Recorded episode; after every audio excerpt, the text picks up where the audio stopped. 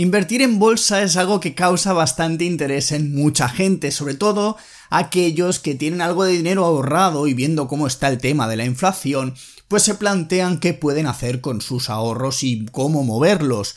Pero también le sucede a gente que no se encuentra en una posición financiera tan favorable, algunos porque lo ven como una vía de ingresos extra y otros porque directamente quieren hacerse ricos rápidamente con la bolsa. Soñar es gratis.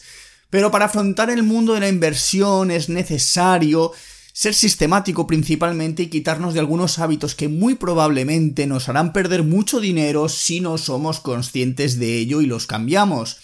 Así que en el episodio de hoy te vengo a hablar de no de hábitos como tal en concreto, pero sí de ciertos mitos que corren acerca de la inversión. Mitos que absurdos en muchos casos, pero que realmente están muy arraigados en la sabiduría popular, por llamarlo así de alguna manera. Así que en el episodio de hoy te vengo a contar 5 mitos de la inversión que deberías conocer, aunque seguramente haya muchos más. Así que como digo siempre, empecemos.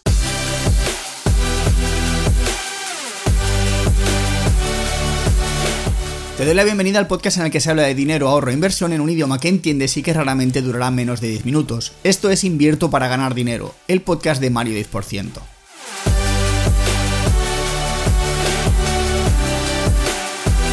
Sé que voy a hacer un comentario impopular y que a mucha gente le va a molestar lo que voy a decir, pero qué bien ha venido el crypto crash y qué bien ha venido este mercado bajista. Y ahora puede que pienses que qué dice el majadero este ahora. Y en parte voy a estar de acuerdo contigo, pero en parte seguramente estarás de acuerdo conmigo en unos minutos. Por eso quiero empezar por la puerta grande con el mito número uno, que a veces me he encontrado seguramente el que más veces. Porque hay gente que dice que invertir es un juego para ganar dinero. Ya te lo estaba comentando al principio. Hay gente que llega con la idea de voy a hacerme rico con la bolsa.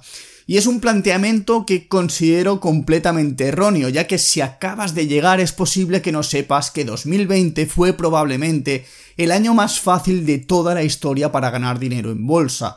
Concretamente, a partir del 24 de marzo de 2020, eh, que desde ese momento quien decidió comprar acciones prácticamente de lo que fuese ganó dinero. Y claro, los primeros meses hubo algunos temerosos, los primeros meses desde, desde, ese 24 de marzo, hubo algunos temerosos que no se creían esa subida, entre los cuales yo me incluyo.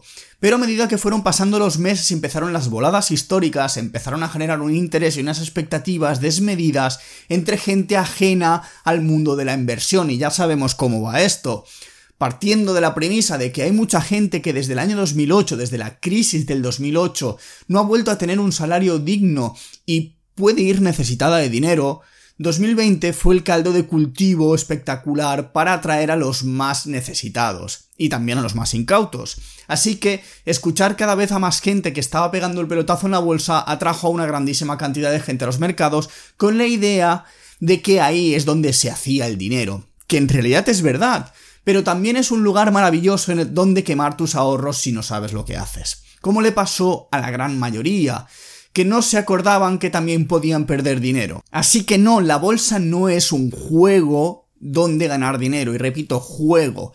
La bolsa es un negocio donde, tras entender las reglas del mismo, intentas poner las probabilidades de tu lado teniendo siempre muy en cuenta el riesgo que estás dispuesto a correr.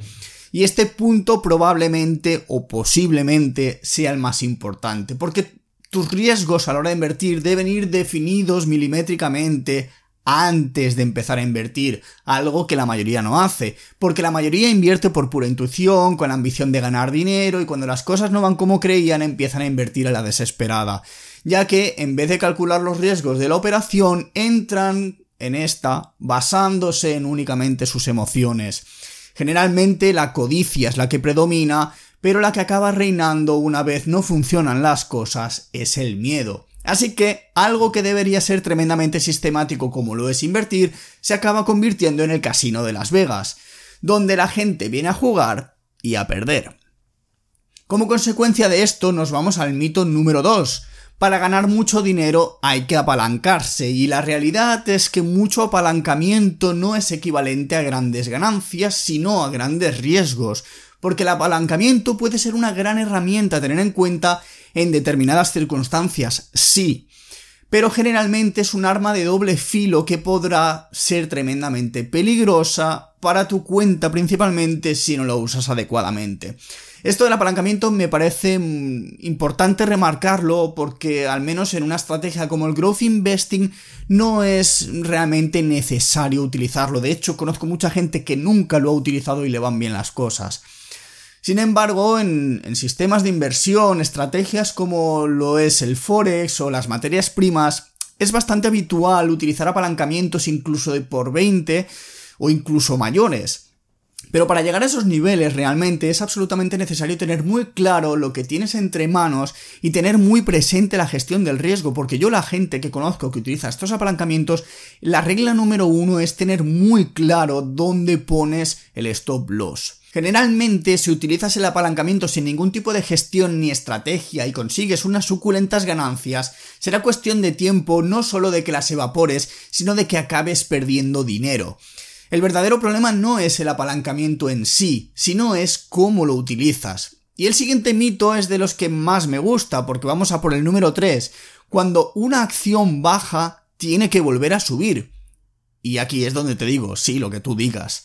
Este posiblemente sea uno de los errores más bestias que me encuentro. Generalmente hay mucha gente que se queda enganchada a las líderes que lideraron en el mercado alcista anterior y no sé si te sonarán Shopify, sea Limited, NIO, podría seguir Alibaba, por ejemplo. Todas ellas dieron muy buenas rentabilidades desde el año 2017-18 hasta el 20, incluso el 21. Sin embargo, nada sube para siempre y esto es algo que deberías interiorizar. Y, no es algo que yo me esté inventando realmente, es algo que ya William O'Neill le dedicó muchísimos años de investigación analizando las empresas más rentables de la historia en el mercado norteamericano desde 1880 hasta pasados los años 2000 y se fijó en todas aquellas líderes del mercado, en aquellas que se convirtieron en las auténticas líderes del mercado, cómo iniciaron su movimiento hasta el momento del techo, seguidamente de la capitulación que sufrieron una grandísima parte de ellas, y es que una de las conclusiones a las que llegó en su estudio es que las empresas que lideraron y posteriormente cayeron entre un 50 y un 90% incluso más, de su valor, en la mayoría de casos jamás volvieron a acercarse a máximos. De hecho, en algunos casos no llegaron ni a volver a subir. Porque algunas o se fueron a la bancarrota o directamente fueron adquiridas por otras empresas o directamente deambularon en el mercado sin hacer absolutamente nada. Y es que cuando una empresa baja, baja por una razón. Y lo que a ti puede suponerse que puede estar poniéndose muy baratita, quizá lo que está destapando es que no es tan buena empresa o que no tiene un precio tan ajustado como tú pensabas. Y siguiendo este mismo razonamiento, una empresa que no para de subir es por alguna razón. Así que no pierdas el tiempo intentando arañar algo en empresas que el mercado realmente está castigando, porque si las castigan, las castigan por algo pone el foco realmente en aquellas que están mostrando liderazgo ahora, no en aquellas que lideraron en el pasado y que podrían volver a no hacer nada realmente hasta dentro de 5 años o más si es que lo hacen.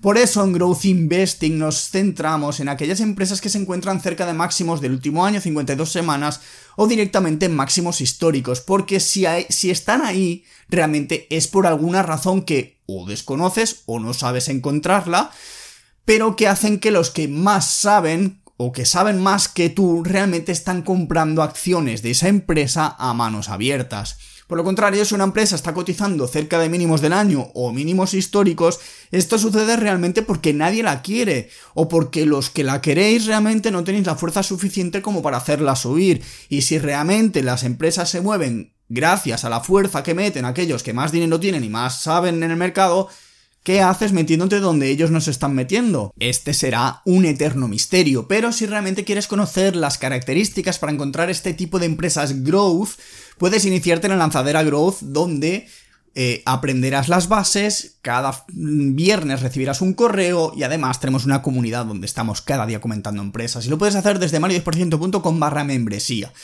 En resumidas cuentas, siempre se ha dicho compra barato y vende caro, pero en la práctica se ha demostrado que es mucho más eficiente comprar caro y vender más caro aún.